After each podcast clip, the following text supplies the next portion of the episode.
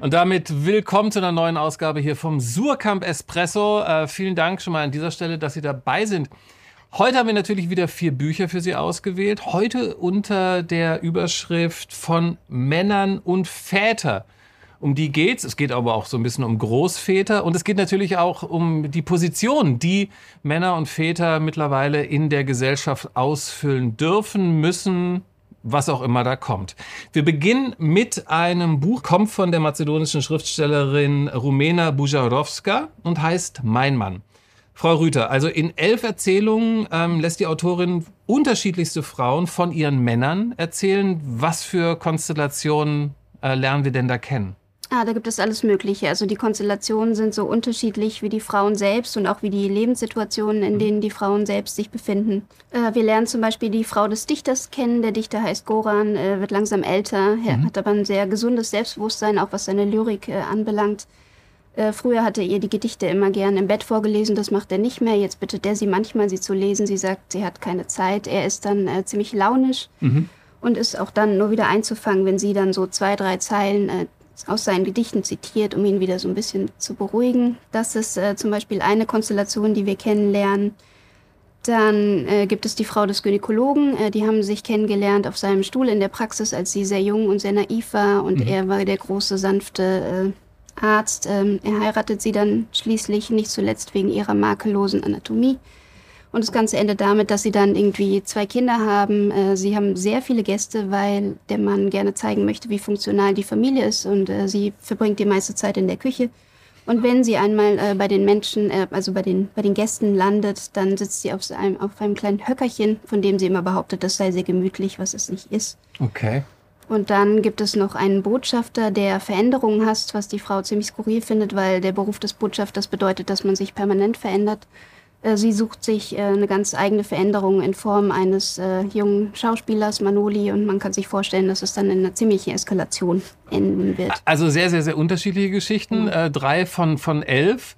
Über wen erfährt man in diesen Geschichten mehr? Von, also mehr von den Frauen, die diese Geschichten erzählen, oder von den Männern? Also man erfährt natürlich sehr viel von den Männern aus der Sicht der Frauen. Die erzählen immer aus so einer Ernüchterung heraus und aus so einer riesigen Wut heraus, die sich wahrscheinlich über Jahre aufgestaut hat und sie sich jetzt so Bahn bricht. Die Frauen haben keine Lust mehr auf äh, die Maschen ihrer Männer. Sie haben die Männer bis in, ins Letzte irgendwie durchschaut und wollen sich irgendwie nicht mehr davon beeindrucken lassen. Mhm. Und gleichzeitig erfahren wir eben auch tatsächlich sehr viel über die Frauen. Also die sind auch nicht nur äh, zarte, reine Geschöpfe, sondern die sind teilweise ziemlich mindestens genauso launisch und kleinlich und äh, manche sind extrem eifersüchtig oder kontrollwütig. Also ich glaube, die, die Stärke von Rumena Bujarowska sind tatsächlich die Schwächen ihrer Protagonistinnen und Protagonisten, mhm. die sie jeweils äh, beide aufzeigt. Also es gibt nicht nur die schlechten Männer und die guten Frauen, sondern sie gesteht sozusagen alle ihre ganz eigene Menschlichkeit zu. Wie, wie schafft die Autorin da äh, unterschiedliche ja, Farben auch in ihre Sprache zu bringen? Weil elf Geschichten von elf Frauen geschrieben. Das muss ja auch eine schriftstellerische Herausforderung sein, die wirklich dann auch unterschiedlich umzusetzen. Also die Geschichten sind tatsächlich, die, also die meisten sind sehr lakonisch erzählt, sehr knapp, sehr scharfzüngig, mhm. sehr, sehr böse, bitterböse beobachtet. Und es gelingt ihr aber trotzdem, also den, den Frauen jeweils äh, so eine eigene eine Stimme zu geben, aber trotzdem erzählen sie natürlich aus so einer Art Kanon heraus. Also mhm. das sind die Frauen ihrer Männer, die irgendwie aus eben in diesen Ehen feststecken, die nicht immer so, die eher Ehehöllen sind mittlerweile, okay. aber keine, keine feurigen, sondern so lauwarme, kleinliche.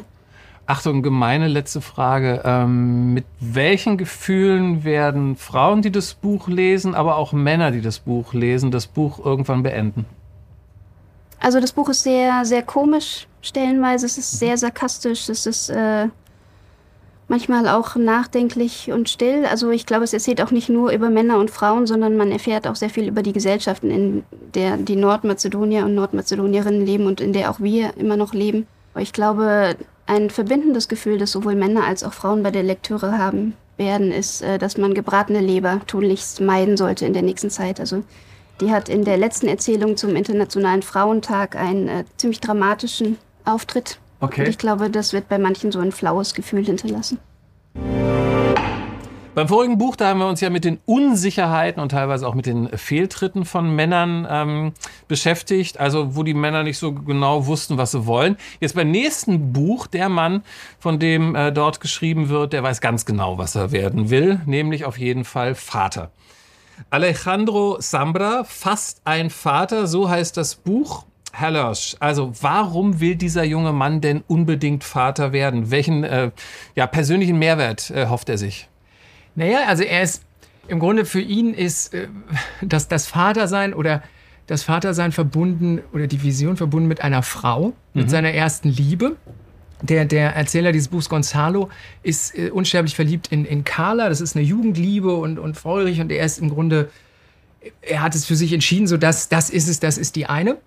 Und diese Beziehung geht in die Brüche. Hm. Da sind sie 18, wie, wie es äh, ganz normalen Umständen äh, geht das in die Brüche und dann äh, begibt es sich so, dass es nach neun Jahren ein Wiedersehen gibt. Und jetzt erfüllt sich Gonzalos Traum, die große Liebe, nur hat Carla neun Jahre ein anderes Leben geführt und hat bereits einen Sohn. Und er lebt jetzt seinen Traum der Vaterschaft, seinen Traum der großen Liebe, der immer wieder aber auch ja, gebrochen, ge eingeschränkt ist dadurch, dass er eben nicht von Anfang an dabei war, dass mhm. er nicht der leibliche Vater ist. Und das ist aber ähm, gleichzeitig auch sein Ansporn sein Ansporn, dass eben diesen, Er will der Richtige sein, oder? Er, er will ein Richt in, in seinen Taten und in seinen Gefühlen ein Richtiger sein, ja. Äh, wie, wie schafft er diese Verwandlung? Weil das ist ja schon also wirklich von Vater Vater sein zu fast ein Vater.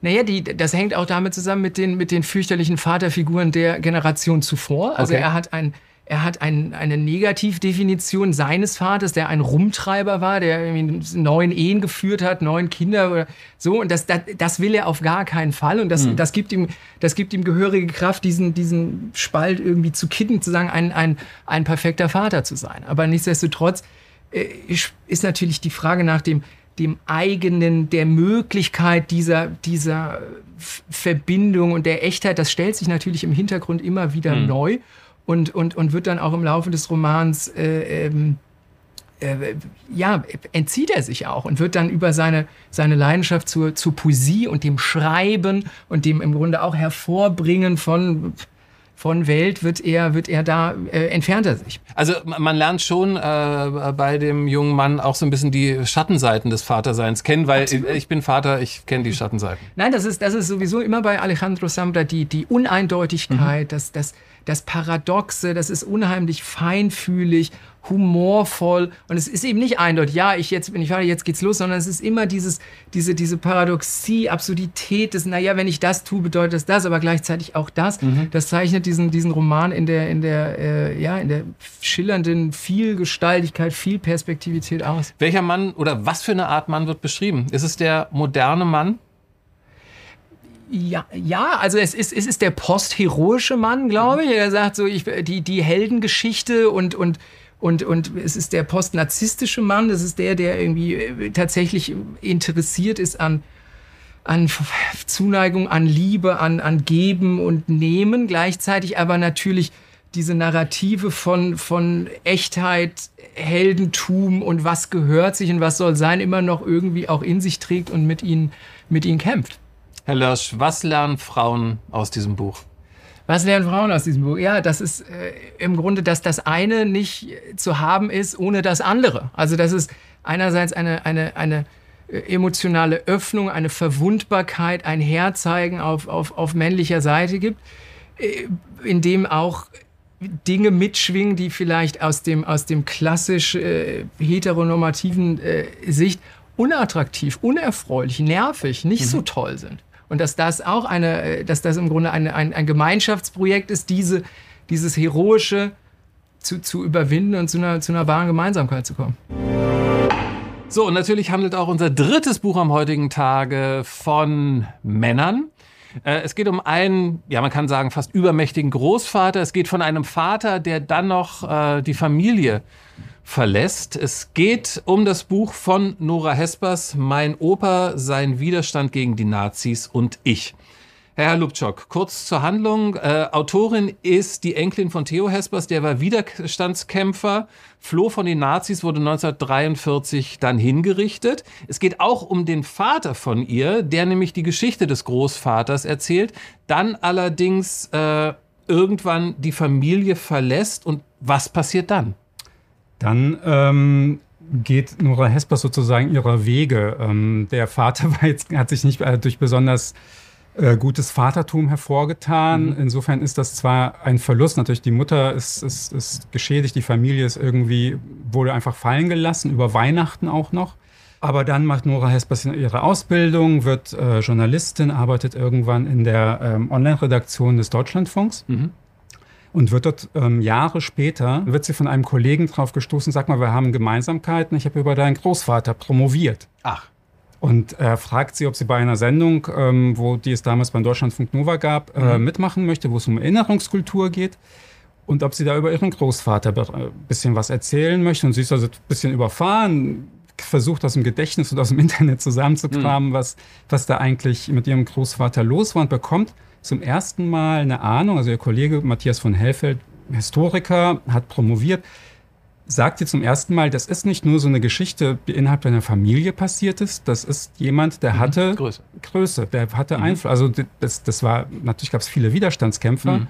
Es ist ein kleines Rädchen, wie es dann heißt, in einem großen System, aber er hat mit dazu beigetragen, dass dieses System eingestürzt Genau, und diese Geschichten hatte ja, äh, als Nora, ich nenne die jetzt einfach mal so, äh, kleiner war, ihr Vater immer erzählt. Dann ist er aus der Familie gegangen. Die Geschichten sind in irgendeiner Weise weggebrochen. Mhm. Wie versucht denn jetzt die Autorin, ähm, diese Geschichte wieder an sich ranzuholen? Genau, also erstmal stürzt sie sich selber in die Recherche, mhm. geht ins Bundesarchiv, ähm, hat die Verhörprotokolle ähm, von ihrem Großvater, sammelt sie zusammen stellt aber fest, ähm, das reicht nicht. Sie muss diesen Originalton sozusagen wieder mhm. haben. Und das ist der Moment, wo sie ihrem Vater wieder begegnet. Er ist inzwischen ähm, schon sehr alt geworden, muss man dazu sagen. Ähm, hatten die äh, Kontakt zwischendurch? Die hatten 15 Jahre überhaupt keinen Kontakt. Okay. 15 Jahre Funkstille. Mhm. Da dockt sie wieder an und sagt, du musst mir von damals erzählen, weil ich brauche dieses Korrektiv. Jetzt hat sie auch noch die Möglichkeit, das gegenzulesen sozusagen.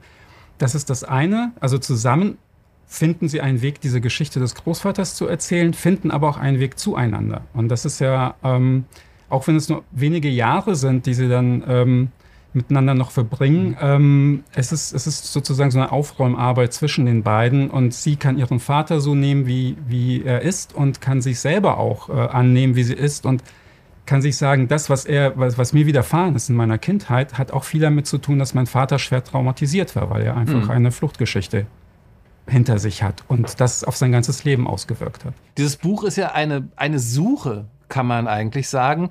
War, warum ist dieses Buch in der Zeit, in der wir jetzt gerade leben, wichtig? Das ist eine Suche, aber es ist auch eine äh, sozusagen, die, die, Nora Hespers nimmt ihr Erbe ernst und sie will uns wachrütteln und sagen, für die Freiheiten, die wir heute genießen, dass wir miteinander reden können über äh, alles Mögliche, über Bücher an, mhm. einem, an einem Tisch, die wurden erkämpft ähm, und die geraten heute in Gefahr durch ähm, Netzwerke von rechts. Mhm. Ähm, und ähm, sie hat gelernt, dass man frühzeitig, wie ihr Großvater auch schon seit den 20er Jahren, gegen diese Tendenzen vorgehen muss.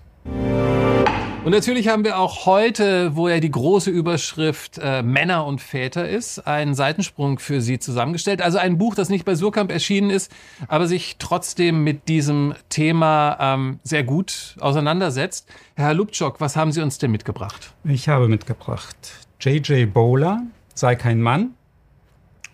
Warum Männlichkeit ein Albtraum für Jungs ist, äh, erschienen bei Hansa Blau, einem äh, sozusagen äh, Nachbarverlag hier in Berlin zumindest. Mhm. Ähm, der Titel ist jetzt ein bisschen reißerisch auf Deutsch. Eigentlich, äh, der Originaltitel ist Mask Off, Mas Masculinity Redefined. Das klingt so ein bisschen versöhnlicher. Mhm.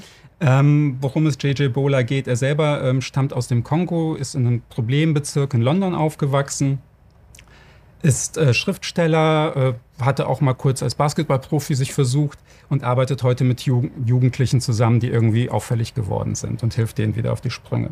Und er sagt hier, das Patriarchat, in dem wir leben, ist, ähm, sorgt nicht nur dafür, dass Frauen äh, sozusagen Nachteile bekommen. Das ist irgendwie offensichtlich und auch dagegen muss man vorgehen. Mhm. Es schadet eigentlich auch Jungs und Männern, also indem zum Beispiel die Suizidrate bei Männern extrem hoch ist, Gewaltverbrechen überwiegend von Männern begangen werden, also viele Männer im Gefängnis sitzen, psychische Krankheiten ähm, oft Männer betreffen und sie sich aber dann auch nicht die entsprechende Hilfe suchen. Jetzt nimmt er so einen relativ gut verständlichen, ähm, weil nicht zu theoretischen Parforce-Ritt durch, diese, durch die Problemlage und stellt am Ende so zehn Punkte auf, ähm, wie wir vielleicht aus dieser Sache rauskommen können und plädiert für viele Männlichkeiten statt dieser einen Männlichkeit, diesem einen Männlichkeitsideal oder Stereotyp, dem viele nachhängen. Und ich muss jetzt natürlich nicht alle zehn Punkte verraten, die er aufstellt, aber einer ist auf jeden Fall lesen. Lesen ist immer gut und sich vertraut machen mit den Positionen anderer Menschen. Welch herrlicher Abschluss. Vielen Dank für den Tipp, Herr Lubczak. Sehr gerne. Ähm, das war's von uns. Ähm, bis zum nächsten Mal. Mehr kann man an dieser Stelle gar nicht sagen. Danke für Ihre Aufmerksamkeit. Äh, Sie sehen uns, wir nicht Sie, aber irgendwie kriegen wir das hin. Bis dann. Tschüss.